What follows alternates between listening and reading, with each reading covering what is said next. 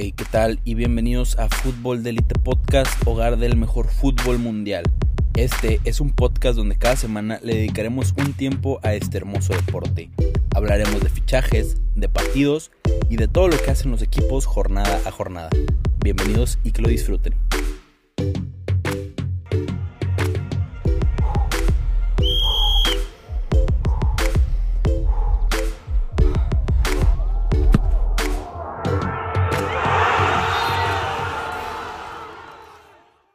¿Qué tal? Bienvenidos a este, el segundo episodio de Fútbol de Elite Podcast. Y esta vez no estoy solo, me acompaña mi gran amigo Alan Herrera. ¿Cómo estás? ¿Qué tal, Carlos? ¿Cómo estás? Eh, gracias por la invitación. No, nada, y que esta vez la verdad siento que me ayuda bastante el que haya alguien más aquí y vamos a ver cómo va estas cosas. Pero muy bien, mira, vamos a hablar sobre varios temas. Obviamente primero vamos a empezar con la Liga Española. Vamos a después hablar, después vamos a hablar de la Premier League. Luego nos vamos con la Serie A y terminamos con fichajes y análisis de las temporadas. Así que sin más que decir, pues vamos a empezar. Vamos. Y vamos a ver que la primera noticia, vaya, este, incluye el Real Madrid para variar. Y es que según el diario Marca, Takefusa Kubo y Reinier van a tener que esperar la siguiente temporada y no podrán jugar con el Real Madrid, ya que la plaza de extracomunitarios que tienen de límite tres jugadores la va a ocupar Militao, Rodrigo y Vinicius Jr. ¿Qué opinas de esto? Bueno, pues bastante eh, interesante esto un poco, ¿no? Porque podemos ver cómo eh, es los, justamente los dos jugadores que más jóvenes de que están apenas incorporándose al Real Madrid van a poder tener la oportunidad de estar en un, un, ambiente donde van a poder crecer más. Hemos visto, por ejemplo, cómo se ha desarrollado sobre todo Takeusa Kubo, ahora que pudo jugar en, en Mallorca.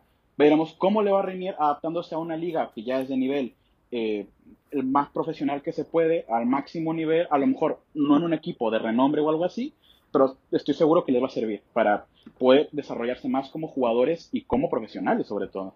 Bueno, sí, tienes razón en eso, pero habrá que ver qué decidirá hacer el Real Madrid con ellos, ¿no crees? Porque ya ves que Takefusa lo decidieron sacar para que tuviera más experiencia y ya hablaremos más de eso cuando estemos tocando el tema de los fichajes. Y tanto Reinier, ¿crees que los vayan a mantener? ¿Que jueguen en, en el Real Madrid Castilla? ¿Que vayan a, a cederlos? ¿O qué, qué, piensas que vayan a hacer con ellos? Honestamente, eh, siento que los van a ceder, porque creo que han, han visto cómo se ha desarrollado Odegaard, que lo vimos jugar en la Real Sociedad, que la rompió esta temporada, un jugador muy bueno. Vimos también, como ya dije, también a Takefusa Kubo. No creo que eh, prefieran mantener a los jugadores para jugar en el equipo B, porque en verdad de poco o nada les serviría realmente. Hemos visto muchísimos jugadores que se han guardado ahí, que al final, cuando suben al primer equipo, no dan el ancho. Es preferible no que desde jóvenes. Son, ¿no? Exactamente. Eh, es preferible que se desenvuelvan así. Sí, ahí tenemos el caso de Morata o, el, o el favorito de, de nuestro querido Sidán, Lucas Vázquez. Claro. Que parece, no sé, no sé qué le ve de Sidán, pero pues está está raro. Hay otra cosa que también me gustaría, me gustaría resaltar aquí también, que uh -huh. hay que recordar también que Real Madrid muchas veces se vuelve de costumbres. Podemos ver también, por ejemplo, eh, como ha intentado repetir los experimentos que ha tenido, por ejemplo, con el, con el tema de Casemiro, con el tema de, de Carvajal, que son jugadores sí. que ceden y regresan siendo muy buenos. No sé por qué lo vendieron. Exactamente, que por ahí como que justamente le hacía, le hacía falta a Real Madrid esa competencia en el lado de lateral derecho, con un lateral tan desequilibrante, tan ofensivo como lo es Ajraf. Pero bueno, a lo mejor la decisión económica, a lo mejor se tendrán guardado otro fichaje de algún otro brasileño. ¿Quién sabe? A lo mejor no va a llegar otro filial para completar sí, la sub-19 de Brasil. Y bueno, ahora vámonos al Barcelona, donde tenemos que supuestamente eh, a lo largo de la semana estuvo estuvo sonando mucho que Laurent Blanc podría llegar al banquillo del Fútbol Club Barcelona, pero esto se desmintió y que lo único que era cierto de eso es que sí, los agentes de Lauren Blanc se ofrecieron, sí es. pero por parte del Barcelona no hay como un, un visto bueno o no hay un interés de buscar un nada, reemplazo nada para claro. que se tiene. Ajá.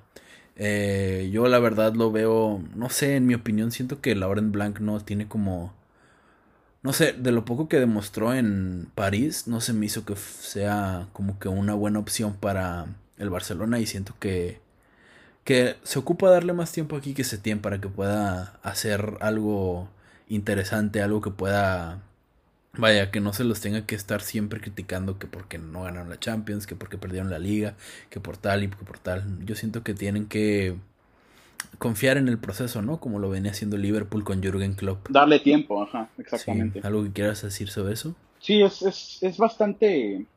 Ajá, es, es que es, tiene bastante razón el tiempo que aparentemente la directiva del Barça, que le está dando este, el tiempo a, aquí que se tiene, pues es bastante claro que quieren hacer eso, darle tiempo, así como han visto que en algunos otros proyectos no despega en la primera temporada, se batalla para arrancar, más porque causa ilusión que un director técnico que tiene tanto el estilo Barça de posesión de balón, eh, está agarrando otra vez los jugadores de la cantera. Lo podemos ver desde el momento en el que llegó, que titular Ricky Puch, muchas oportunidades. Y ojo, buenos partidos también, que, se esperaban de él. Sí, que hay que recalcar que cuando regresó a la liga, Ricky Puig fue de los mejores jugadores del Barcelona. Fue casi, casi dejando opacado a Messi o inclusive a, pues, al resto de la plantilla, básicamente.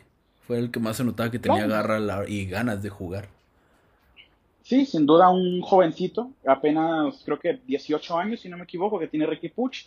Eh, muchísima proyección y, por supuesto, ADN Barça, que es creo que lo que buscaba el proyecto, que hace tiempo no tenían desde la era Valverde, que se perdió un poco, se volvió un poco todo el tema de quedarse atrás, en fin, un poco eh, sin química Barça, sin ese ADN Barça que se buscaba, Setién lo tiene, yo creo que como tú dices, van a esperar a que a ver cómo sigue fluyendo el proyecto, que por cierto no terminó muy bien esta temporada.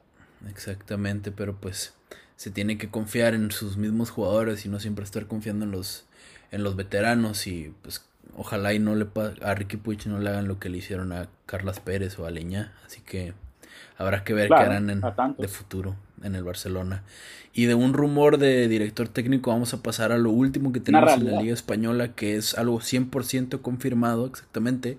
Tenemos que Unai Emery va a ser el nuevo director, ya es oficial, el nuevo director técnico del Villarreal, después de ese paso tan, eh, no sé cómo decirlo, opacado, tan débil que tuvo en el Arsenal después de una temporada que estuvo haciendo bien con el Paris Saint Germain. Recordemos que ya ves cómo es el Paris Saint Germain, que siempre quiere ganar Champions y nomás no se le da. Pero pues por eso despidieron a Emery y el, Arsenal se atrevió a probarlo, pero no sé, siento yo que no dio... Hizo muy buenas ideas, tuvo buenas ideas como el hecho de traer a...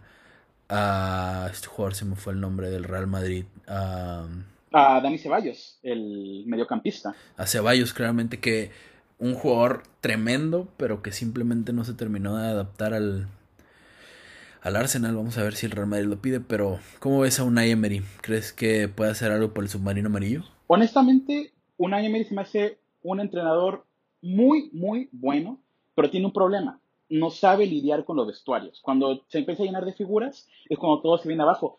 Cabe, hay que recordar en esto que Unai Emery pues, ha llegado a finales de Eurocopas, eh, de Eurocopas, de eh, Europa League, perdón, ha llegado a finales y al final de cuentas es un entrenador bueno que lo vimos con el Sevilla, su potencial, pero se topó en el Paris Saint Germain con el ego masivo de Neymar, en fin, eh, lo que pasó en el Arsenal, que intentó reformarlo, como bien tú dijiste, eh, trayendo jugadores buenos como les Dani Ceballos, como era Young, en fin, yo creo que un equipo que tiene eh, buenos jugadores, como lo es el Villarreal, que podemos encontrar ahí a una de las figuras de esa temporada, la Liga Española, que fue Gerard Moreno, que la rompió sin duda, muy buena consistencia. Va a perder un jugador, ojo, que es Santi Cazorla, que hay que ver también cómo le va con eso, que fue, un jugador fundamental. ¿Se va a ir del Villarreal? No, no estaba enterado de eso. Así es. ¿A dónde va a fichar? Buena noticia. Solamente escuché que el Villarreal hizo público que Santi Cazorla no continuaría más en el equipo. Pero bueno. Una lástima. La verdad un es que jugadorazo que se pierde el Villarreal ahí, la verdad. Un crack completamente. Y pues eso fue todo por la Liga Española. Vamos a hablar ahora de la Liga Inglesa, la Premier League, donde también hay pocas cosas, pero son cosas que dieron bastante de qué hablar.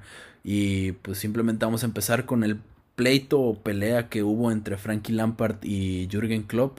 Claro. En el partido que fue no sé, la verdad yo no me había enterado a primeras, pero viendo la repetición y ver todo lo que estaba pasando y los argumentos que estaba dando Frankie Lampard fue como que algo que sí tiene razón, que se ve feo que Liverpool y, yo sé que tú eres hincha de Liverpool, pero pues, o sea, está mal que un que un equipo haga, o sea, pues esté la celebración jugando de esa manera, ¿no? Exactamente sí, un poco de falta de respeto de, parte de los Reds. Sí, sí, sí, cabe destacar las, las declaraciones de Lampard que dijo que tampoco tienen que volverse demasiado arrogantes, o sea, está bien que hayan ganado la liga, pero pues, o sea, es como, como que le vino a decir, espérate, canal, ganaste, pero pues, o sea, topa que tenías 30 años sin, sin, exactamente, Y un hombre que, un hombre que lo ha ganado, bueno, de todo con el Chelsea, que bueno, con Inglaterra a lo mejor tuvo sus altibajos, pero sin duda una de las leyendas de uno de los clubes más grandes a nivel mundial, que es el conjunto de Stamford Bridge.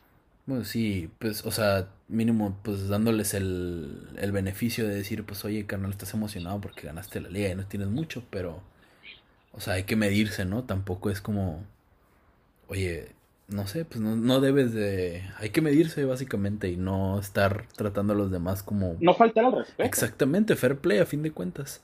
Exactamente, fair play. O sea, eh, por un lado se entiende, ¿no? Al final de cuentas el Liverpool viene de sufrir muchísimo, finales de Champions donde no más no se puede, quedar segundo en la liga contra el Manchester City perdiendo un partido. Exactamente. Y por fin cuando se logra el sueño después de tanto tiempo, por un lado se entiende, pero no se justifica, que es algo que hay que tener bastante en cuenta aquí. Sí, exactamente. Y ahora vamos a hablar un poco de... Es, es como... Es como un mini tema, pero sigue siendo en Inglaterra, que es la segunda división, que la semana pasada hablé acerca de que se rumoreaba que Jude Bellingham iba a llegar al Borussia Dortmund y ya a lo largo de esta semana se hizo oficial. Pero lo que destacó, sí, es un fichaje de 20, por 23 millones y la verdad siendo el Borussia Dortmund una de las mejores academias de fútbol en toda Europa, pues esto va a ser un va a ser un bombazo, va a ser una dupla tremenda con Erling Brandt Haaland y con Sancho si es que se queda, que hablaremos de eso después. es que se queda. Exactamente.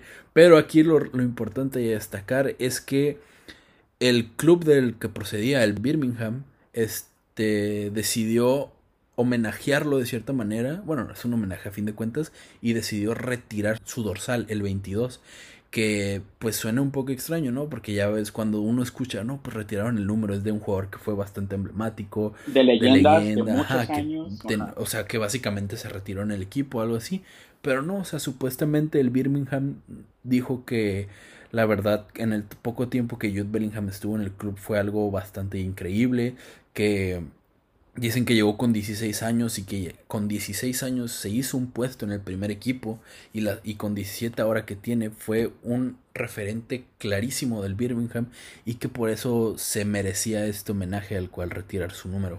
¿Qué opinas?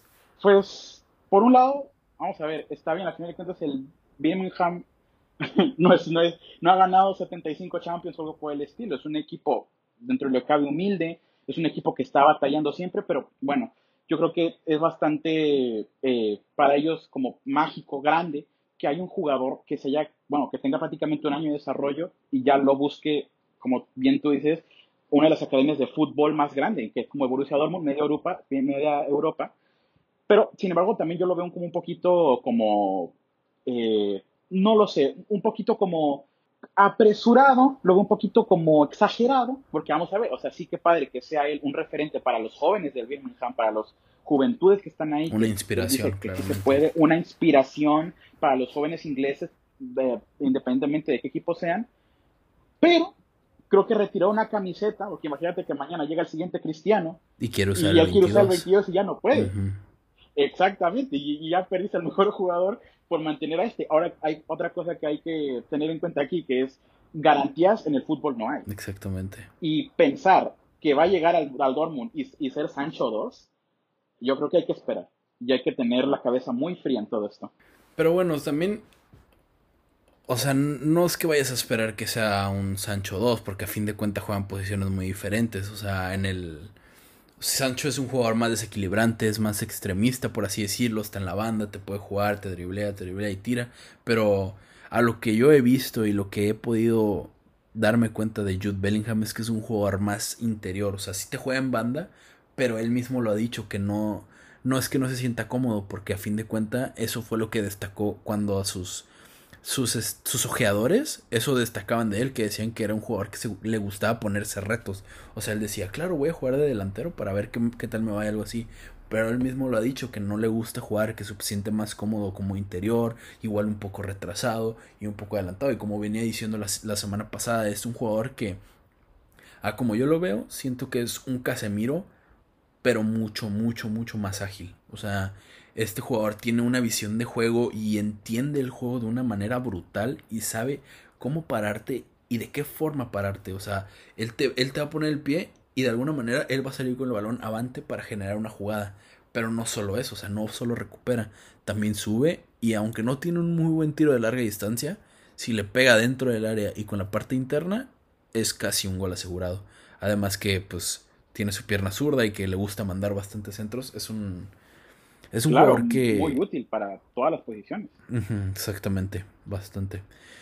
Y bueno, pues ya algo obvio que todo el mundo sabe, sabemos desde hace como unas 3, 4 semanas, pues, pero pues se dio por fin este fin de semana, es que pues el Liverpool por fin pudo levantar el trofeo de la Premier League lo levantó al ganarle 3 a, digo, lo levantó al ganarle 5 a 3 al Chelsea, exactamente.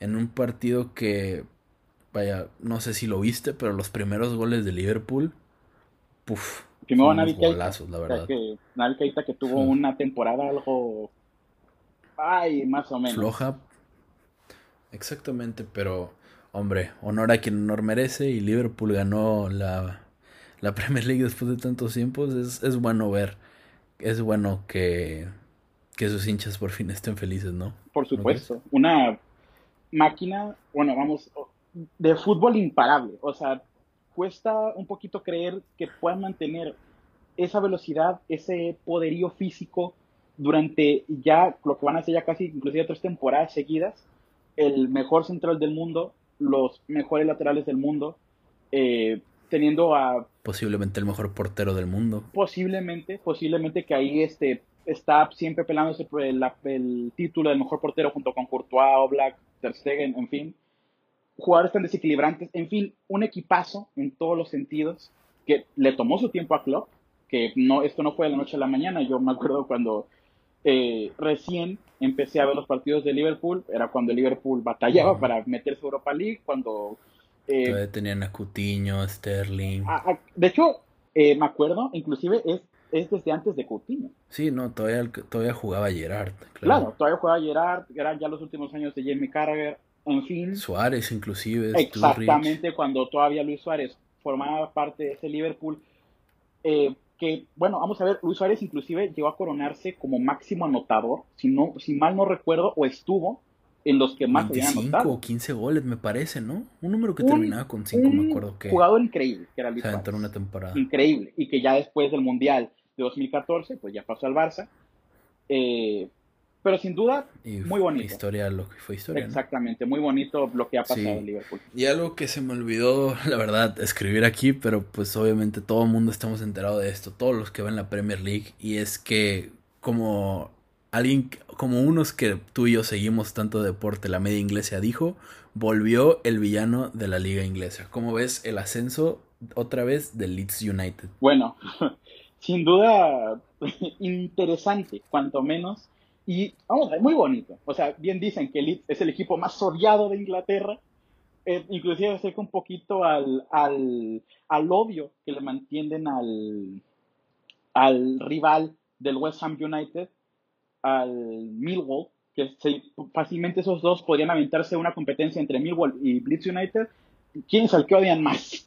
y motivos tienen. Claramente. Pero hay que tener algo muy en cuenta que este es un equipo que en su momento fue histórico, que en su momento estaba siempre en la Premier, siempre peleando, inclusive en competiciones europeas exactamente, pero pues le pasó la mala suerte que poco a poco fue descendiendo, fue hasta abajo y vimos algo que es muy, eh, inclusive debatible, si lo de Bielsa, lo de loco Bielsa, es porque es bueno, o bien porque la suerte también jugó un papel importante, pero sin duda es una hazaña y es algo memorable poder ver otra vez a Leeds United, a lo mejor muchas personas que no lo recordarán de aquellos días, inclusive de la época en la que nosotros aún no habíamos nacido, lo vamos a poder ver otra vez en la Premier. Hombre, pero como yo lo veo, la verdad siento que fue como, no sé, como que el nuevo dueño de Liverpool en verdad quiso confiar en un proceso y agarró al hombre indicado, como lo es Marcelo Bielsa. Es, siento yo que, o sea, sí, claro, ciertamente, o sea, yo veo cómo empezó Liverpool y veo cómo está empezando Leeds United y me está asustando, la verdad. O sea, estoy creyendo, o sea, no, no voy a decir que mañana, que la siguiente temporada el Leeds United va a quedar en puestos de Champions, va a ganar la Champions, va a ganar Recopa, va a ganar la Liga, todo, todo eso en un transcurso de tres años, un FIFA, ¿no? Un FIFA, vaya, un modo carrera. exactamente. Sí, o sea, no estoy diciendo eso, pero, hombre, si el Leeds United no se desespera como lo era antes, que vaya, recuerdo que llegó un momento en el que en un medio tiempo quisieron despedir a su director técnico que acababan de fichar porque no les estaba gustando, porque creo que iban perdiendo 3 a 0, 6 a 0, una goliza horrible contra un equipo rival bastante, bastante, o sea, un equipo de una rivalidad.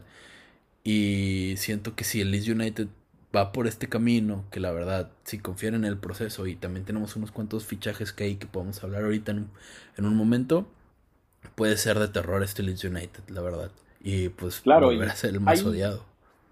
Exacto. Y hay una cosa que hay que también, si, si esto nos causa miedo, hay otra cosa que hay que dar todavía más miedo. Luego la gente piensa, bueno, el Norwich también subió y descendió en la misma temporada. Pero hay que tener algo muy en cuenta. Un equipo, el Sheffield United, lo logró y tiene una plantilla más o menos similar a la que tiene también hoy día el Leeds United, pero con un director técnico con tanta experiencia y con tantos méritos, como ya hemos visto, que es Marcelo Bielsa, cuidado, cuidado, oh, la máxima competición de fútbol inglés. Sí, es que el, loco Bielsa es un, es un aficionado del fútbol, o sea, le encanta. Recuerdo ese...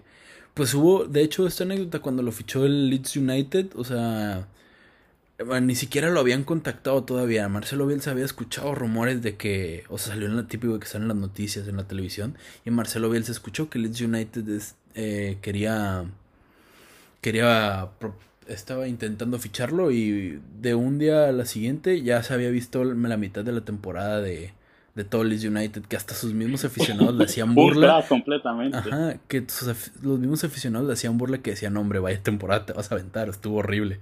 Y cosas así. Y eh, sí, o sea, es que Marcelo Bielsa tiene ese, ese compromiso con cualquier equipo que va a entrar de que te va, te va, va a llegar vas a ver lo que juegas y va a hacerlo. Porque en su época en el Inter de Milán, recuerdo esta anécdota que escuché que decía que él, él habló con, con Maldini, el Maldini, el ¿cómo se llama? El, el del canal de Mundo Maldini. Julio, Maldonado, Julio Maldonado. le habló y cuando estuvo en el Inter le habló y le dijo, "Oye, este envíame todos los videos de tu de tu famoso archivo, envíame todos los videos de Argentina." Y este de Argentina y del Inter. Y, y, Maldonado le dijo, oye, pues sí quieres, y también quieres los de pretemporada. Y Maldini, y, y Bielsa, claro, los de pretemporada. Y así le llegó a decir en un partido, le dijo a, a Zanetti, si no mal recuerdo, le dijo, tú vas a jugar de esta posición. Creo que era contención o algo así. Y Zanetti le dijo, no hombre, ¿cómo crees? Yo nunca he jugado ahí. Y a lo que Marcelo Bielsa le contestó, ¿cómo no? En el partido tal, de, de pretemporada tal, contra equipo tal, jugaste de eso. O sea, es un es una eminencia del fútbol, la verdad. Un, grande, un, genio del fútbol, que lo hemos visto, como bien tú dices, en el Inter, en el Athletic de Bilbao, y muchos de la gente de Chile lo recordará cuando dirigió la selección, que también por ahí, cuidado, cuidado, eh, que en verdad es un técnico con muchísimos, muchísimos méritos, muchísima historia. Lo único malo que se le puede encontrar es que él pide... A lo mejor su actitud Ajá, su actitud y que él pide total confianza y que hay muchos equipos que no se lo han dado, ya ves en el Marsella. Exactamente, claramente, sí. Sí, o sea, la confianza creo que es algo que en el fútbol por ahí no estás dispuesto a perder 13 partidos primero para después ganar una Champions, prefieres un poco la mediocridad. Exactamente. Pero bueno. Y bueno, ya nos extendimos bastante con la Premier League. Ahora vamos a hablar de lo que todavía nos quedan bastante, bastantes semanas de que nos puede dar. Vamos a hablar acerca de la Serie A, Liga Italiana, y empezamos con la Juventus, como, como no, como no vamos a empezar con la Juve, que sorpresivamente perdió 2 a 1 ante el Udinese con... Que mira, te voy a decir que el partido los fue un si bien si bien te puedo decir que hubo bastantes momentos en el que estuvo un poco lento los goles uf matáis de, cuando decirte que matáis de light matáis de light desde afuera del área Sé que si lo ves de cierta forma dices, ah, pura suerte, pero, hombre, tiene su mérito. Y luego tenemos. Claro que sí. Nestorovsky que metió su palomita. Wow, eso estuvo.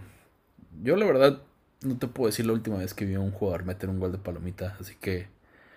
Méritos ahí y pues. Un jugador algo. Algo de perfil bajo, ¿no? Sí, sí, sí. O sea. No, no creo que vayas mañana y le digas a alguien, oye, Nestorovsky, te va a decir, hoy sí, el siguiente. Fíchalo para el Barça. Exactamente, pero hombre, pues a fin de cuentas son profesionales, ¿no? Y pueden hacer cosas que ni tú ni yo podemos hacer. Y pues al minuto 92, Fofana driblándose desde la media cancha y metiendo el gol al minuto 92, como ya dije. Por supuesto que sí, el, creo que de, de Mali, si no me equivoco, creo que es Fofana. Y pues lo que más destacó fue que CR7 no metió gol.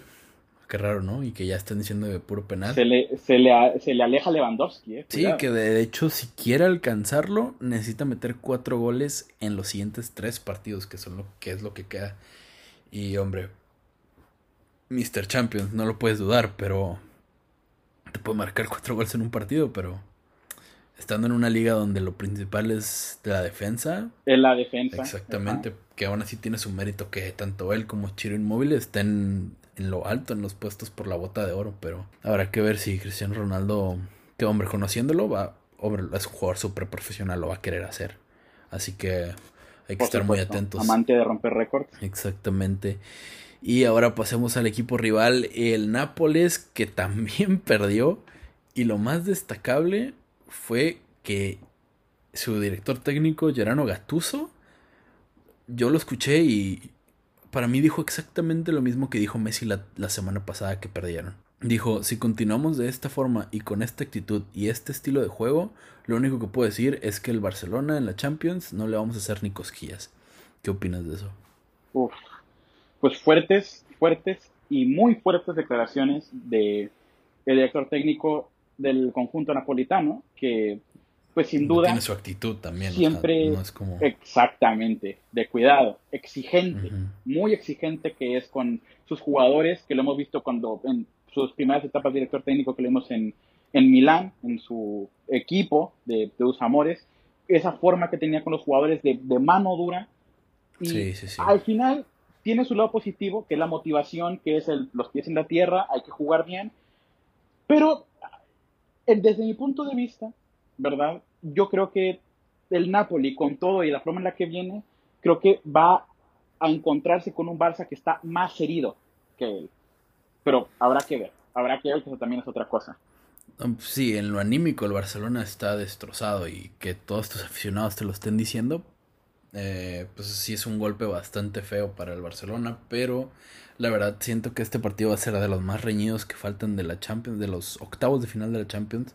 Así que habrá que ver y, te digo que lo que me sorprendió es que prácticamente dijo las mismas palabras que dijo Leo Messi la semana pasada, que perdieron contra los Asuna y el Messi literalmente dijo, hombre, con un equipo que estamos jugando desganados y no, no queremos hacer las cosas, es normal que el, que el Nápoles nos gane en Champions. Que la Champions ya esté perdida, exacto. Sí, claro, pero, hombre, si eres aficionado culé y escuchas que tu, que escuchas que tu capitán y según tú el mejor futbolista del mundo dice eso, hombre claro, las, las, las, palabras de, de, un, de los líderes heridos de los equipos con, con, rabia.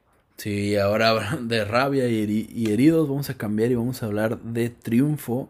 Y tenemos que el Atalanta acaba de romper el récord. Sí, exactamente. Uy. Acaba de romper el récord de más goles marcados en una misma temporada por todo el equipo, con un total de 95 goles. Es, y esto, súmale que todavía, que todavía faltan tres partidos por jugar. O sea, los 100 goles no, no se ven tan lejos, ¿eh? Y cabe destacar, cabe destacar que este récord no se batía desde la temporada 58-59. 1958-1959, que le pertenecía a la Fiorentina. ahorita escuchas a la Fiorentina y no, no piensas eso, pero en sus años de gloria Oye, pero ya no, ya no hace nada, la neta. Ya no hace nada. Está bien que, sea tu balón de oro, tu eterno balón de oro, pero. El eterno mejor jugador. no me a reír. Pero bueno, sí, cabe destacar que los la delantera colombiana de la combinación de Zapata y Muriel aportaron 35 goles a esos 95 y Ilicic también anotó 11 y ya el resto de los goles se repartieron en todo el equipo, que también uno de los, de los que tuvo una, una actuación destacable es el Papu Gómez. Por supuesto. Ah, eterno Atalanta, vamos a ver cómo le va en la Champions. Esperamos que lo vaya bien. Cuidado, eh. Mucho cuidado, porque va contra el Paris Saint Germain. Hombre, el Paris Saint Germain lleno de estrellas te puede, aunque la Champions no sea su torneo, pero te puede dar una sorpresa. Bueno, no es que no sea una sorpresa, es el favorito, claramente. Ah, pero Atalanta acaba de bajar al Inter. de... de los colombianos. Sí, claro, y te digo, acaba de bajar al Inter del segundo lugar. Y no destaques que si la Juventus le va mal en estos tres partidos que quedan, Atalanta podría quedar campeón, ¿eh? No está muy lejos. Está, me parece que a seis puntos del, con nueve puntos por disputarse, está a seis puntos del campeonato, del Scudetto. Cuidado, te imaginas, ¿eh? Atalanta campeón de Italia. Hombre, suena, otra vez suena algo de FIFA. Pero todo puede pasar. Pero muy de FIFA, pero cerca de la realidad. Sí, claro que sí. A fin de cuentas, pues, pues si Leicester pudo hacer, si Leicester pudo hacerlo en, en la Premier, que no podrá hacer el, el Nápoles en, en la Serie A. Y bueno, con esto concluimos el repaso de todas las temporadas que actualmente siguen en competición y ahora vamos a hablar de lo que a todo mundo le gusta y que de todo siempre se habla, que yo he tenido mis pláticas contigo, pero y a ti no te gusta, pero a mí sí me encanta, son los fichajes. Así que yo sé, yo tengo bien en mente tu frase de que hasta no ver al jugador con la camisa y posando no es real, pero hay que ver todo. Los rumores están bien, están bien los rumores, está bien platicarlo. hay que ver, hay que ver. Mira, tenemos el primero que podría ser que Leroy Sané acaba de confirmar el fichaje de Kai Havertz por el Chelsea. Esto sí, que se le salió. Sí, se le salió en su rueda de prensa que dijo, hombre, es, es bueno que el Chelsea esté fichando a jugador a dos promesas del fútbol alemán como lo son Timo Werner y Kai Havertz y que eso habla bien de la cantera de la cantera alemana, pero pues habrá que ver si ya se, se, le adelantó a bastantes medios, inclusive a nosotros, y ya reveló el futuro de Kai Havertz. ¿Qué opinas? Claro. ¿Piensas que Kai Havertz va a ser un, una pieza clave con Frankie Lampard? Uf, tengo sentimientos encontrados en este, porque también como sabrás tú, desde sus primeras actuaciones que lo vimos en Leverkusen, yo lo quería para el Bayern y inclusive una de las leyendas que es eh, Lothar Matthaus dijo sí, que venga, es, un buen fichaje, pero por ahí como que sí, como que no. Se fue mucho dinero esta temporada para fichar a, al Leroy Sané, pero sin duda yo creo que Kai Havertz tiene un potencial increíble. Es un jugador alto, con mucha proyección ofensiva, que maneja bien las dos piernas. Y yo creo que con un jugador como lo es Timo Werner, de la mano también de un director técnico con tanta experiencia en el fútbol, como lo es Frank Lampard. No olvides cuidado, a Cuidado también porque se, se puede. Y ojo también Sillech, que también lo ficharon eh, hace un tiempo ya, pero pues no se puede hacer oficial todavía antes que llegara eh, ya tal cual el mercado, abriera el mercado. Pero cuidado con, con eh, los dos fichajes ya confirmados, que son Timo Werner y Hakim Ziyech, originario del, del Ajax, y Timo Werner, originario del Leipzig, y se confirma de una vez Kai Havertz, cuidado, cuidado que también sí, está los talentos que ya tienen a Pulisic exactamente. a Mount a, a ver si Uf, que de hecho eso es otro de lo que estaba escuchando que supuestamente decían que con tantas llegadas y si llega Kai Havertz el Chelsea va a tener que buscar salidas y uno de los que se habla que para recuperar dinero va a ser Kanté y vamos a ver si en las siguientes semanas sale algún rumor de dónde lo podrían llevar. Ojo que, que ahí que está este jugador, el ya conocido por muchos, el nigeriano de Leicester, que también juega en la misma posición que Gustavo Canté. Wilfred en Didi, cuidado que lo venden y trae a uno nuevo. ¿Quién sabe? ¿Te imaginas Leicester la máquina de hacer de hacer este jugadores de, en esa posición? Exacto.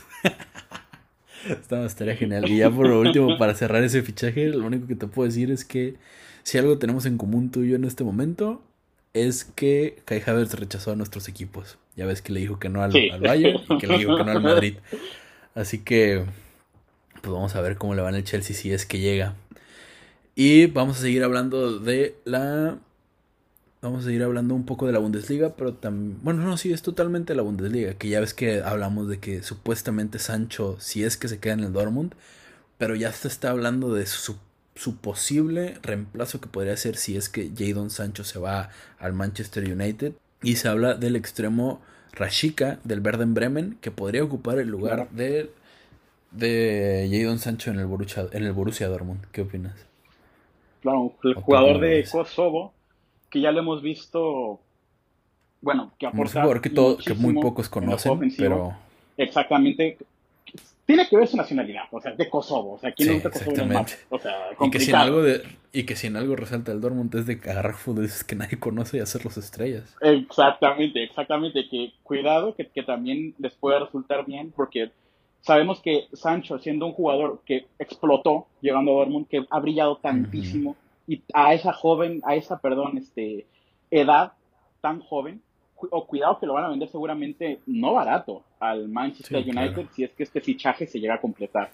Que de los más beneficiados es el Dortmund, igual que como lo hizo con, Por supuesto. Dembélé al Barça. Exactamente, que ya es, otra de las máquinas de dinero como lo es el Ajax también, que hacen eso de fichar jovencitos y los venden carísimos una vez que hacen que su talento crezca. exactamente. Y el siguiente tenemos que este también sigue siendo un rumor bastante, pero es bastante sonado en las últimas horas, que según el diario The Times, Adridas podría ser uno de los mayores influencias para que Raheem Sterling deje el Manchester City y llegue al Real Madrid. Que supuestamente Raheem Sterling se va a cambiar de marca de patrocinador de Nike a Adidas y creo que Adidas quiere el combo completo y decir, tenemos un gran jugador vamos a meterlo al mejor equipo y así ponemos, tenemos una bomba de mercadotecnia. ¿Qué opinas? ¿Cómo lo ves? Uy, pues un fichaje también interesante, pero creo que ya todos conocemos la novela de los ingleses en, la Liga Española. España, que como que nomás no, los ingleses batallan mucho para adaptarse a otros países por cuestiones de idiomas, culturales, en fin, pero bien decimos aquí en México, el que es buen gallo en cualquier gallinero canta. Y Sterling es un jugador que ha evolucionado muchísimo con Guardiola. Ah, yo me acuerdo de sus primeros inicios en Liverpool, un jugador que era más extremo puro, más a centrar, más a, vamos, un jugador con un poco más de equipo, inclusive si lo quieres llamar menos egocentrista. Y cuando está bajo la influencia de Guardiola, lo convierte en este jugador que se atreve más, se acerca más al área y bueno, que termina en las partes de arriba de la zona de goleadores de la Premier League y yo creo que quedaría perfectamente, pero yo le veo un inconveniente, que es en dónde lo van a poner. Exactamente. Si todavía ni siquiera terminan de acoplar a Hazard al equipo, ¿cómo quieren meter otro que Todavía no terminan de acoplar a Bale. Hombre, pero pues también se está hablando de que Bale podría llegar a salir, así que. Ay, el Real Madrid. También, Bale que también si te soy honesto, con las uñas a no irse. Sí, al parecer los campos de golf en Madrid tienen algo que no sabemos. que si te soy honesto, como fan del Madrid detesto que tengan esa maña tanto de fichar tantos brasileños como de fichar tantos jugadores de la misma posición que afortunadamente no somos los únicos y así como hay sobrepoblación de mediocampistas en el Barcelona, hay sobrepoblación de extremos que no necesitamos en el Real Madrid. Así que Hombre, es un jugador que nadie rechazaría, pero no es el momento. Y pues estás ver, como tú dices, ingleses en la, en la liga, en la liga española no. Pues tenemos el caso de Trippier que no ha terminado de despuntar. Así que pues esperemos que pueda, no sé, que yo espero que no se haga el fichaje, pero habrá que ver. Es que realmente yo creo que Trippier sí ha logrado este un poco el el despegar, inclusive, inclusive yo lo marcaría como el de los, de los pocos que han roto esa tendencia de fallar en España. De los pocos que llegan y, más o menos por ahí. Pero a Trippier yo creo que lo más lo que el, inconveniente más grande que ha tenido ha sido la lesión. Pero yo creo que no va por mal camino. No lo dejan. Mm, bueno, pues sí, habrá que ver. Vamos a seguir con Inglaterra, donde tenemos que también, como dije la semana pasada, que Liverpool intentaría robar a Thiago Alcántara del Manchester United. Y según esto, eh, Thiago Alcántara ya tiene medio pie en Liverpool. ¿Cómo, ¿Qué tal te vende este fichaje? ¿Cómo lo ves? Bueno, aquí, aquí, no hay tantos sentimientos encontrados ya que pasa de uno de mis equipos a otro. Es como si después de Liverpool pasa a Pumas. A mí no me importa, por, mí bien, honestamente. No, no digas eso. Me gustaría, me gustaría recalcar que, bueno, yo conozco a, he visto jugar a Thiago Alcántara desde sus inicios en el Barça, que poco fue creciendo de la mano con Messi, al final ya de, la mano también de Guardiola. Guardiola es el que se lo trae del Barça a, a Múnich. Y bueno, realmente un jugador, eh, un centrocampista de esos que le gusta Guardiola. O sea, de esos que buen toque de balón, inteligencia de juego, buen drible, sabe manejarse bien eh, a la hora de, jugar ofensivamente y aporta lo suyo en defensa. Un centrocampista bastante completo y todavía en una edad bastante aceptable. Eh, yo creo que Klopp lo recuerda bien de cuando tenía que enfrentarse en Dortmund contra el Bayern y bueno, un fichaje que creo que le viene bien a Liverpool, justamente que una de las cosas que mencioné que, ojo, Navi Keita no ha terminado bien de adaptarse y costó un dineral también y habrá que ver si él puede formar ese medio campo junto con Fabiño, Wijnaldum y también este hombre, que Henderson también poco a poco empieza a salir de la foto. Pues sí, tienes razón, ya con su edad, aunque sea el capitán, se está quedando un poco atrás comparado con el resto del talento que tienen en Liverpool. Además de la y... Exactamente. Bueno, vamos a continuar. Tenemos que William, ya ves que no ha querido renovar contrato con el Chelsea. Se habla de que... que... no, es que os ha dado una rabia. Ah, pues sí. Y se habla de que podría llegar a dos de los rivales más grandes del Chelsea, como lo son el Arsenal o el Manchester United. Yo, en mi opinión, no pienso que ya con su edad, o sea, si yo fuera el Arsenal o el United, no lo agarraría, la verdad. O sea, y más teniendo de que los rumores que tenemos que el United puede traer a Jadon Sancho, ¿para qué quieres a William si tienes a Sancho? Y en el Arsenal Hombre, en el Arsenal sí les faltan laterales extremos, pero no. No sé, no sé la tendencia y los rumores que siempre andan con el Arsenal de fichar ancianos. De fichar muertos. Ya ves que quieren fichar, que supuestamente querían traer a Jerome Boateng. O sea, no. Eh, ojo, cuidado, cuidado con Boateng, cuidado que él es bueno todavía. No, ya está viejo, tienes que aceptar lo que ya no da, ya no da los Bueno, bueno, ya no es lo de antes, está bien, ya no es lo de Desde Messi, desde esa finta de Messi, ya. No, no es lo mismo. y de lo último que tenemos aquí en, en Inglaterra, tenemos que el City y el Barcelona podrían hacer un trueque de laterales. Se habla de que Semedo podría entrar en la operación para que el Barcelona pueda traer a Joao Cancelo y a García del Manchester City. Uy, Eric García, el central, jovencito. Sí, que le pegaron bien feo, pero un knockout de Ederson, de su, propio portero. Pero. Ay, no. Bueno. A mí la verdad me gustaría. Semedo no me gusta, siendo del, siendo del, del Madrid. Y te digo que en el último clásico, Vinicius Jr. sufrió. Sufrió con la marca de Semedo. Que la verdad no me esperaba que tuviera esa, esa calidad. Y, esa velocidad, ¿eh? Sí, pues pues me gusta. Pues sí, estaría bien que la verdad se fuera a Manchester y que por fin ayude al equipo de mi amigo a ser campeón de Champions. Que claro. no sé ni para qué hablo, que todavía no estoy eliminado por el Manchester City. Todavía no sé en Champions qué vaya a pasar. por supuesto, pero ojo que eh, es muy interesante porque todos cuando vimos el desempeño de Joao Cancelo en Juventus, dijimos, si este tipo lo, lo quiere Guardiola, tan buena salida de balón, cómo se entiende de pases con los demás, seguramente va a acabar con Guardiola, pasó, y bueno, que por ahí mi buen amigo Alan Juárez, que estará escuchando esto, bien lo nombró como el rodillas de barro, lesión tras lesión, no acaba de encajar en el esquema del catalán y bueno, complicado realmente. Yo creo que un jugador de su calidad, hablando también que hablamos hace poco, de cómo Quique Setién tiene ese ADN Barça, ese eh, modo de juego tan del Barça, un jugador que tenga tan buena salida de balón como lo es yo, Cancelo, yo creo que le vendría excelente. Mientras, tan, mientras que las lesiones lo dejen en paz. Y un jugador como Semedo, que está batallando muchísimo para poder meterse titular, yo creo que competencia a Kyle Walker, cuidado, cuidado también, mm, eh, que, le pondría, podría venir muy bien para reforzar por ahí ese lado del lateral por derecha, que también Guardiola es conocido por por ahí reconvertir jugadores que son porteros a delanteros, delanteros a jugadores, en fin.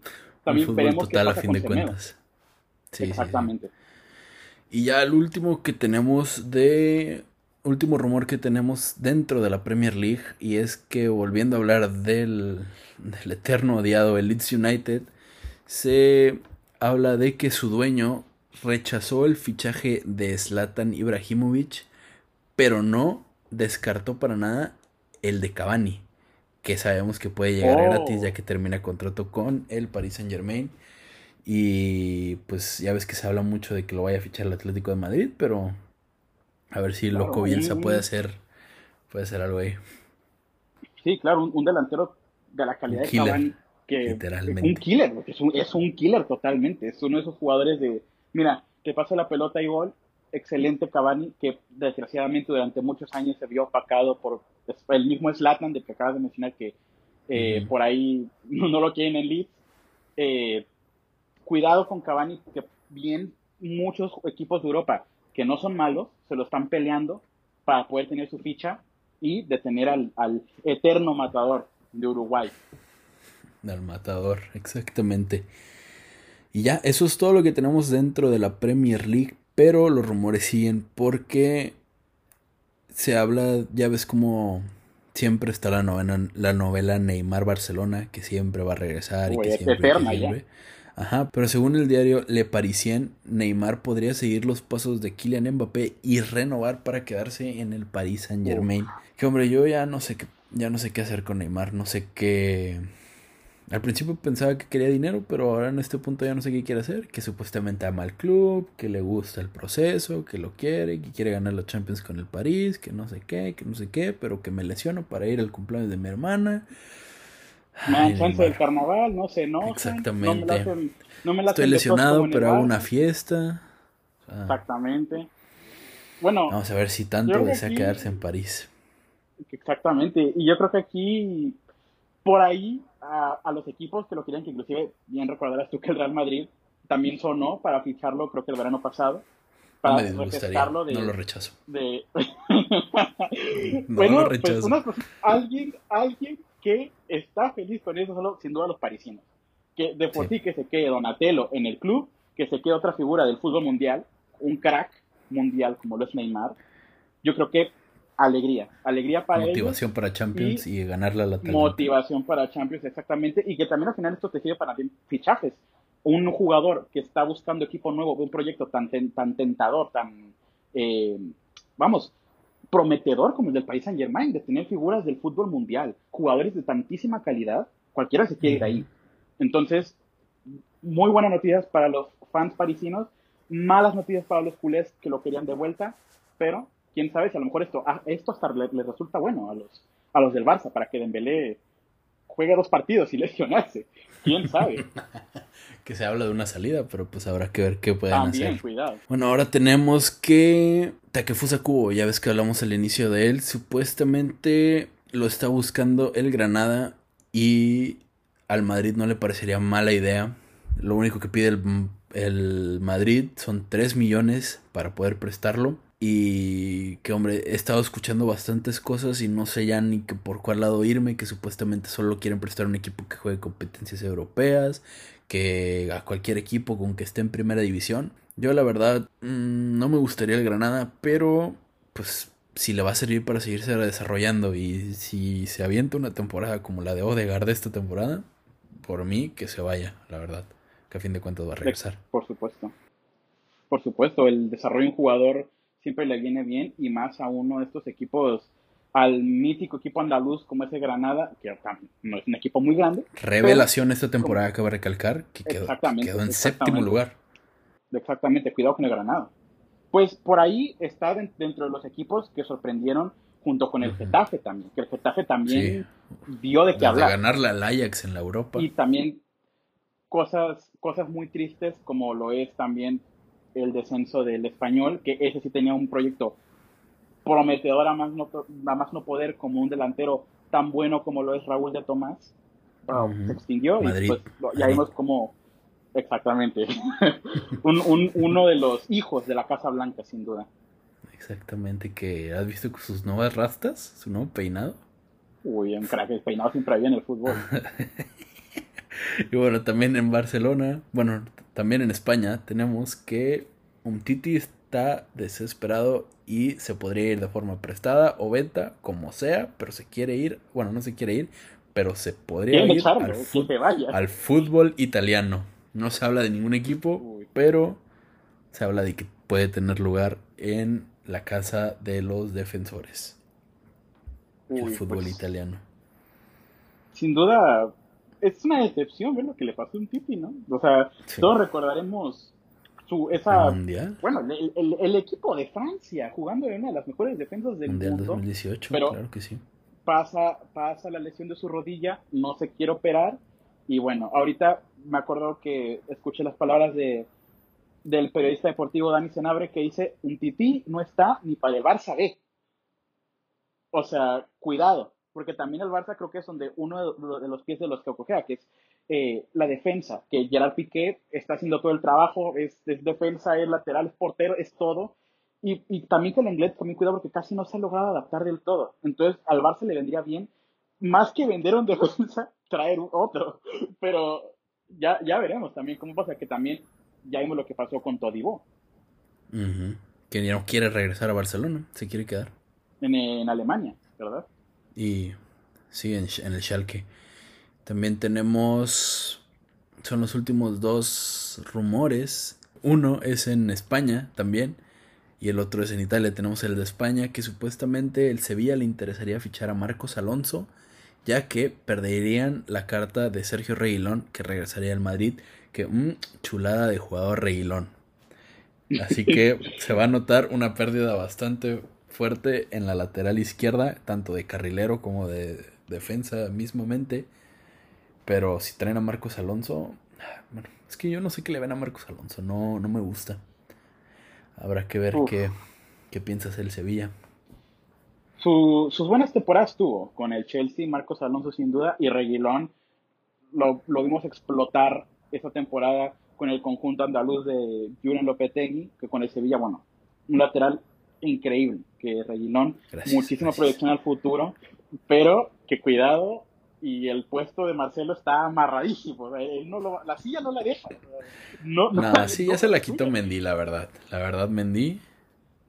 Bueno, es como en esos juegos de la silla musical y que los dos se meten que los dos se meten ahí en la silla, así están. Pero igual una reconvertida lateral por derecha, igual y por eso vendieron a Graf, porque confiaban en que en que Reguilón podría ocupar el puesto de Carvajal. que es Álvaro Driosola también, que sigue estando en No, pero ya, ya, según yo ya está vendido al, al Bayern. hasta donde yo había escuchado, estaba nada más hasta el final de la temporada para que pudiera jugar Champions, como también Coutinho. Pero ya veremos también, que a lo mejor también Odriozola terminó siendo estrellado después de ese temporada que leímos con la Real Sociedad. Yo te puedo decir que en el Madrid, al menos por lo que ha demostrado, que sí es un jugador de calidad, pero no se le va a extrañar en el conjunto. Ah, sí, no, no ha llenado para nada las botas que se necesitan ahí. Y el penúltimo rumor es que el Nápoles ya se ha hecho con los servicios de Víctor Osimen. ¿Es oficial? Se habla. No, o sea, es el rumor que supuestamente ya está ah, hecho pero no se ha dicho nada oficialmente. Pero supuestamente se habla de que le pagaron al Lille 60 millones para poder traerse al delantero nigeriano. Sí, hombre, que ya en el mercado en estos días, 2000, ¿qué te hablo? En el 2008, en el 2008 hablarías de un fichaje de 60 millones? No creo. Bueno, igual Cristiano otra vez. sí, sin duda, una, una millonada por, por este delantero africano que explotó, uno de los jugadores de regulación sin duda de, de la League On, un jugador muy muy bueno, un delantero de garantías. Y sí, pues vamos a ver si puede hacer lo que no pudo hacer Arcadius Milik, que no le gustó tanto a, a Gatuso y a la directiva y que por eso lo quieren vender. Que si no me equivoco, Arcadius lo, lo busca un equipo en inglés, creo que era el Chelsea también, así que no me hagas mucho caso en eso. Y ya lo último de fichajes, y esto te lo voy a decir así, con esta sola palabra, rumorsazo. No me hagas caso en esto, no le hagas caso a nadie en esto, pero supuestamente, humo del bueno. Supuestamente el papá de Lionel Andrés Messi fue a Milán para hablar de su negociación para llegar al Inter de Milán. ¿Qué? No, bueno. No, es imposible. Bueno, imposible. No, no descartemos nada imposible. Cristiano yéndose al Madrid me dolió. Pero según los medios y lo que he estado leyendo, se habla de que a Messi no le está yendo muy bien en el Barcelona, que esto se viene contando desde hace muchos años, que siempre se pelea con la directiva, tal y cual, que los que los impuestos y que siempre te pelees con Hacienda y que eso lo y sumarle la mala temporada, no mala, pero el mal cierre de temporada que tuvieron en la liga, se habla de que supuestamente se desmotivó y que pues en Italia pagan menos impuestos y que eso lo estaría motivando para salirse del Barcelona y llegar al Inter de Milán. Ay, los cuentos. No, bueno. Sí, este es un cuento, pero de los de estos para, para dormir bebés, o sea, imposible. Bueno, definitivamente. no hay nada imposible aquí. O sea, quien quita, y en su momento también decíamos que imposible que Cristiano se fuera del Madrid. Ay, no pero, recuerdes. Cuidado, cuidado, pero yo la verdad, hay que, hay que, o sea, por si hay gente que en verdad piensa que esto puede pasar, yo creo que hay que pensar en, en por qué no. Está desde el punto de vista de, la edad que tiene Messi.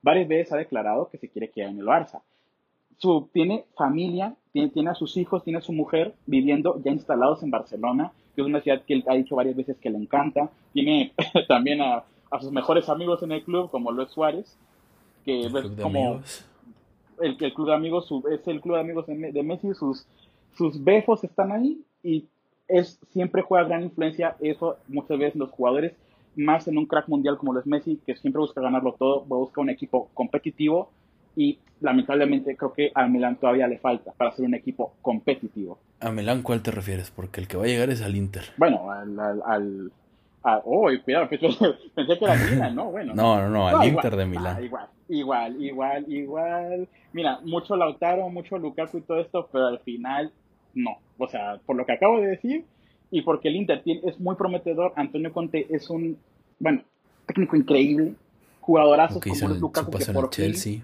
pudo explotar. También Lukaku tuvo un paso en el Chelsea estrellado, paso en el United estrellado. Lo hemos visto brillar en el Everton. Ojalá aquí en, este Inter lo estamos viendo brillar de nuevo. Ojalá vuelva a ese nivel del Everton. Pero no. Messi ahí no. Sí. Te digo que siempre se va a hablar de Messi saliendo, pero no, casi nunca se va a ver y con eso finalizamos la mayoría que fueron rumores y vamos a pasar a la última sección de este podcast que son el repaso de las ligas y análisis de partidos importantes que se vienen.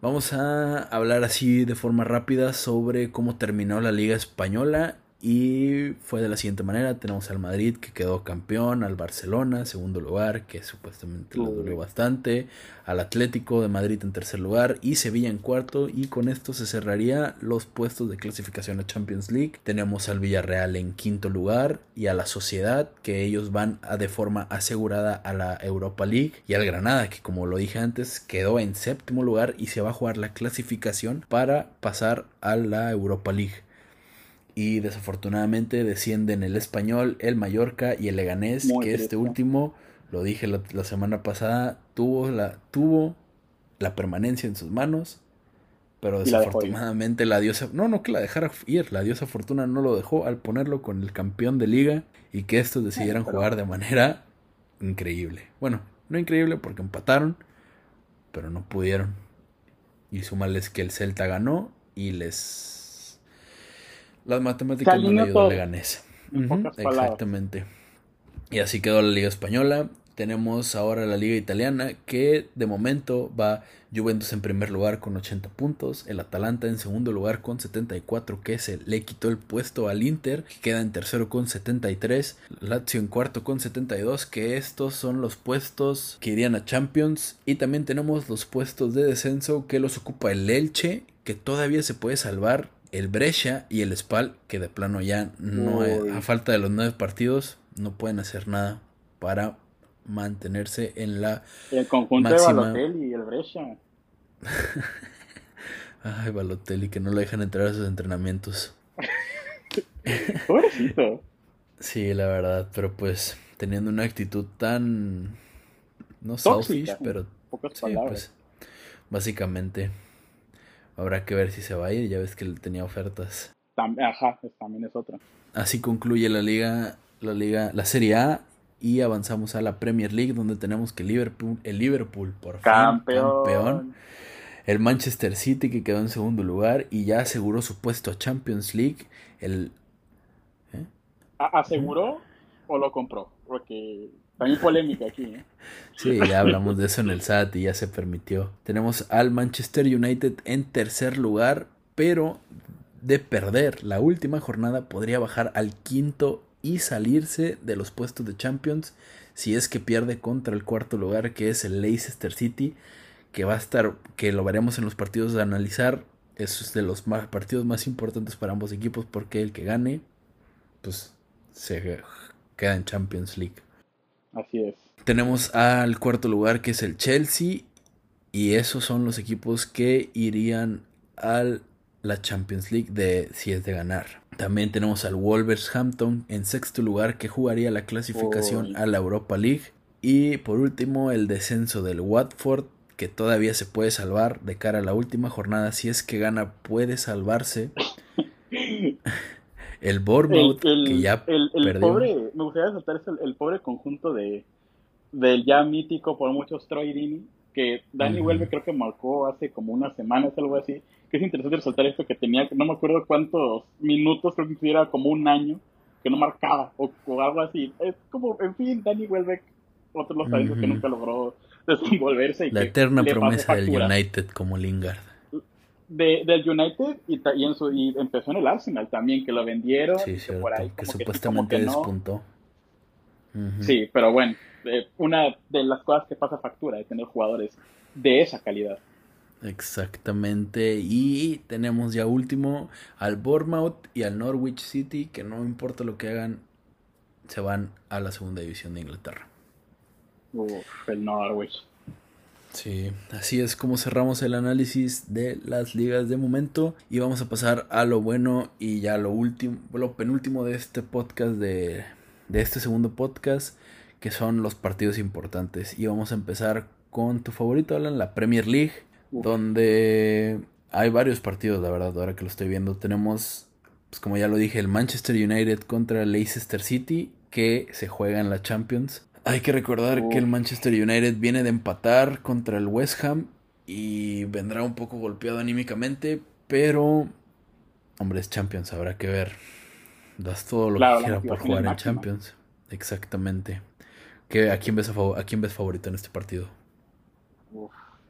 una pregunta cuanto menos complicada. O sea, realmente hemos visto a un Leicester esta temporada que viene con todo, que inclusive a gente, análisis de fútbol de inglés como es la media inglesa, ha dicho inclusive este Leicester es mejor que el que vimos con Ranieri, que ganó la liga. Este Leicester puede ser mejor, pero ¿qué pasa? Que hay equipos que son pues superiores, lamentablemente, realmente sí. Y pues realmente el United, como tú dices, la motivación de uno de los que solían ser los grandes del mundo, tener que jugar Champions, yo creo que eso va a jugar un papel sin duda importante. Veremos si el conjunto de Solskjaer es capaz de vencer a los de Brendan Rodgers, que como ya dije, vienen con todo, con jugadores como Les Ndidi, como lo es eh, Chilwell, que también es pretendido por el Chelsea, eh, Bardi, que es uno de los máximos anotadores de la liga. Vamos a ver si la juventud que tiene el Manchester United arriba, como lo es Rashford, Greenwood, eh, Daniel James, veremos si hacen algo también hay que acá. Yo la verdad no sé si será lesionado, pero ya veremos. Creo que va a ser un partidazo sin duda. Sí, otro partido que también se está jugando el todo por el todo de, cara a los dos contrincantes es el Chelsea Wolverhampton, en el cual, si bien no se juega en la misma competencia, los dos están jugando su puesto y es el Chelsea que tiene que asegurar la victoria para mantenerse de forma asegurada en la Champions League y el Wolverhampton que tiene que hacer lo mismo para mantener su lugar en la, en la Europa League, ya que si por alguna extraña razón y combinación de resultados el el partido Manchester United-Leicester City queda empatado y Chelsea pierde contra el Wolverhampton, Chelsea se va de Champions. Y de la misma manera, si Wolverhampton pierde, su lugar lo va a ocupar el conjunto de José Mourinho, el Tottenham Hotspurs. que, casi ya ni hemos hablado, o sea, ya casi no sobresalen el. Sí, exactamente, después de, esa final de Champions, ha sido para abajo de cara a los aficionados del Tottenham. Claro. Y como ya te lo decía, que se pueden salvar, tenemos el último partido que será de los más importantes en esta jornada última de la Premier League, el Arsenal Watford.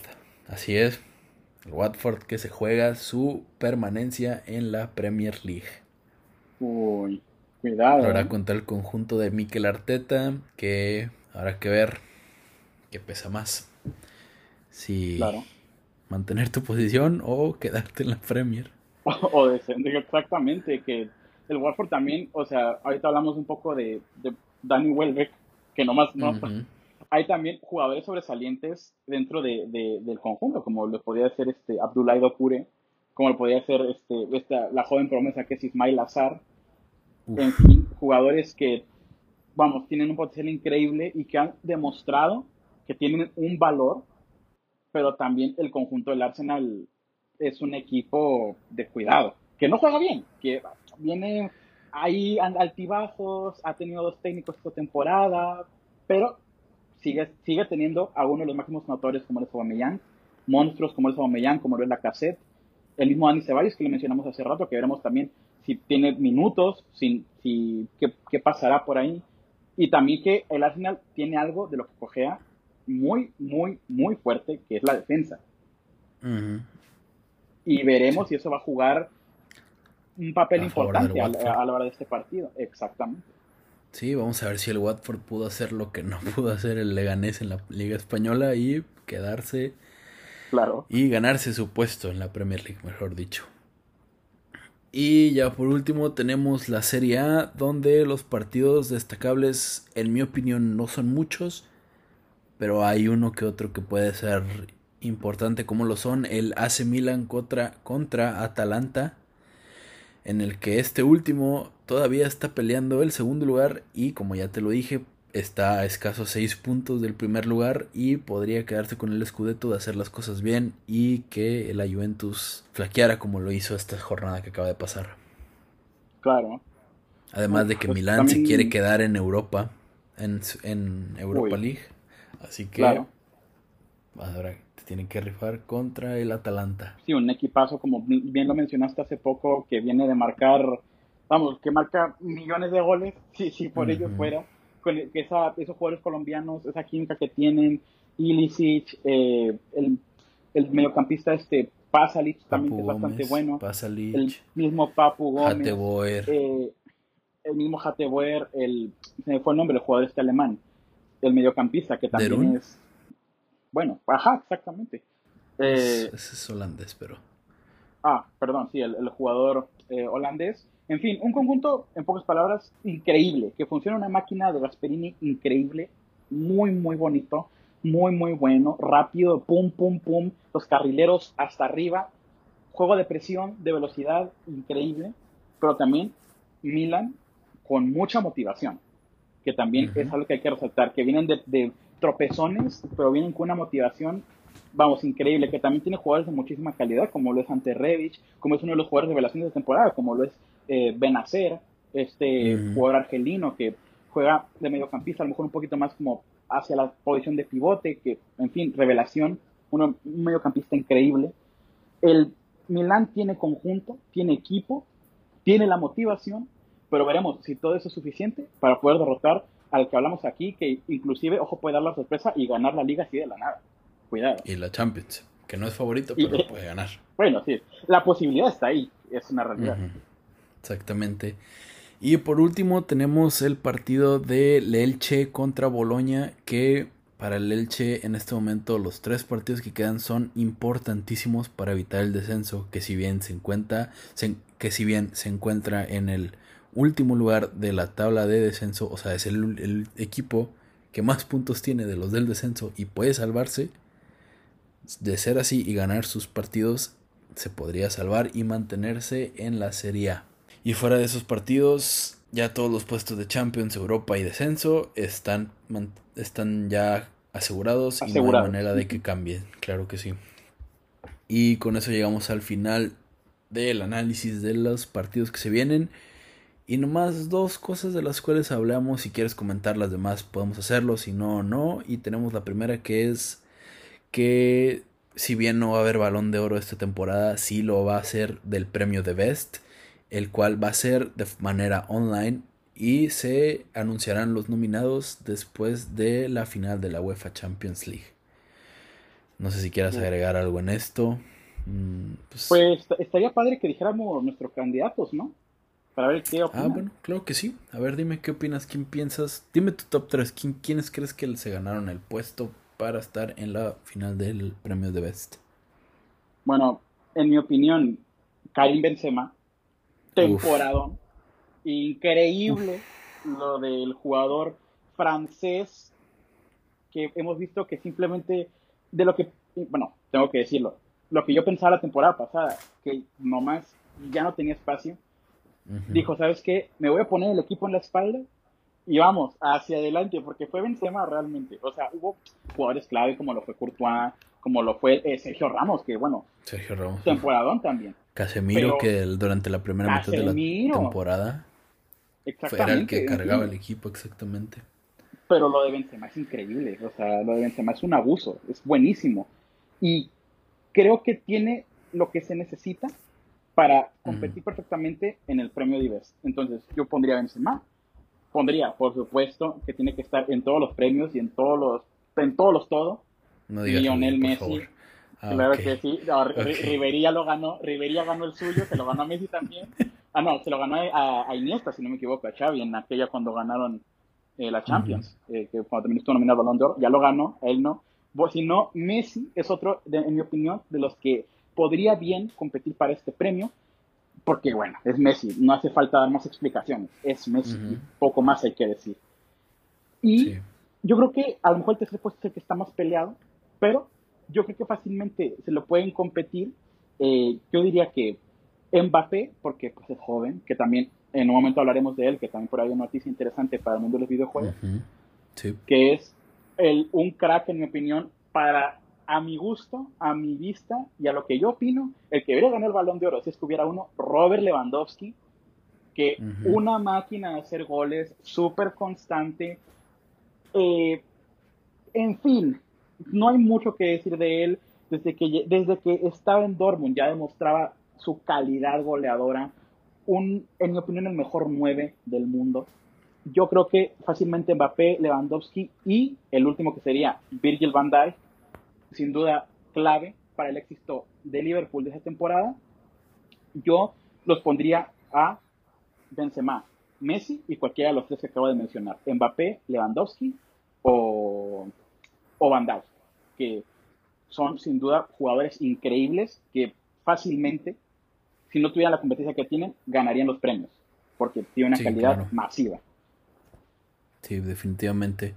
Y fíjate que ya analizando yo mi top 3, te puedo decir que coincido en dos de ellos, en dos de los que dijiste, pero yo no les pondría un orden de este es el primero y el segundo, salvo el campeón, que para mí, para mí el ganador del premio de Best tiene que ser Karim Benzema, como ya lo dijiste, echó el equipo al hombro, fue el que al principio no demostró tanto que iba a llenar el puesto de Cristiano Ronaldo, pero esta temporada vaya, agarró la batuta y dijo, vénganse conmigo que vamos a ganar.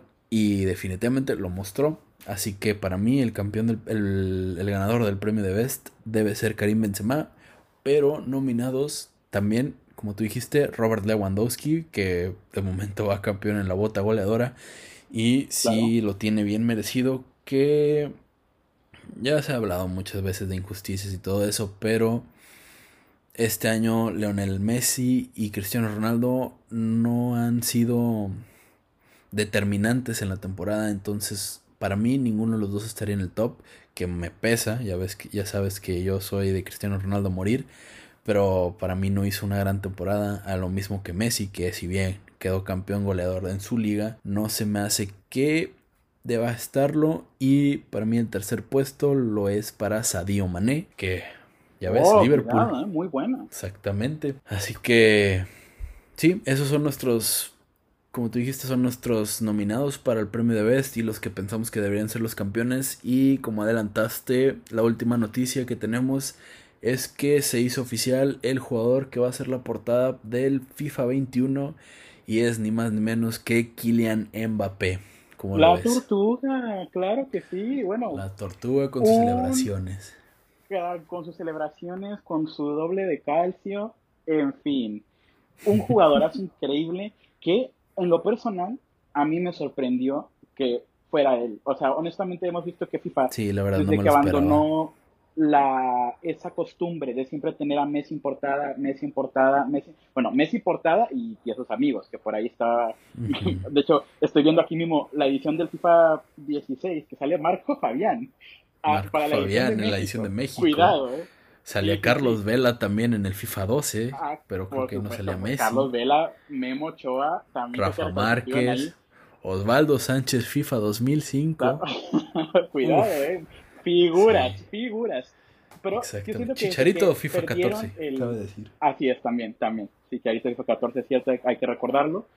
Eh, pero yo creo que es bastante como impre- se, ha, se ha vuelto bastante impredecible eh, desde que Messi dejó de ser la portada de FIFA, que empezaron como que a variar, que de repente era Royce, de repente es Neymar, de repente es un conjunto de jugadores jóvenes, de repente es que ni siquiera estos. lo hacían, es que ni siquiera hacían como, como era antes, que por ejemplo, antes de ser Leo Messi era Rooney, y entonces era Rooney y sus acompañantes, que salía Rooney, Carlos Vela, tal, tal, tal, y ne- luego Claro. Messi, y ser Messi y cierto jugador dependiendo de la zona donde se vaya a vender el FIFA, pero me parece que fue a partir del FIFA 17 fue que empezaron a preferir agarrar jugadores insignia sobre tener un solo, un solo jugador que sea la marca y que fue donde se vino. Este, empezó con Marco Royce, luego salió Hazard, luego, luego Jadon Sancho, luego empezaron a meter bastantes y Cristiano Ronaldo, que ya ves que tuvo su Sí, que polémica y que por eso lo que se lo quitaron y metieron a Dybala, a Neymar, ajá.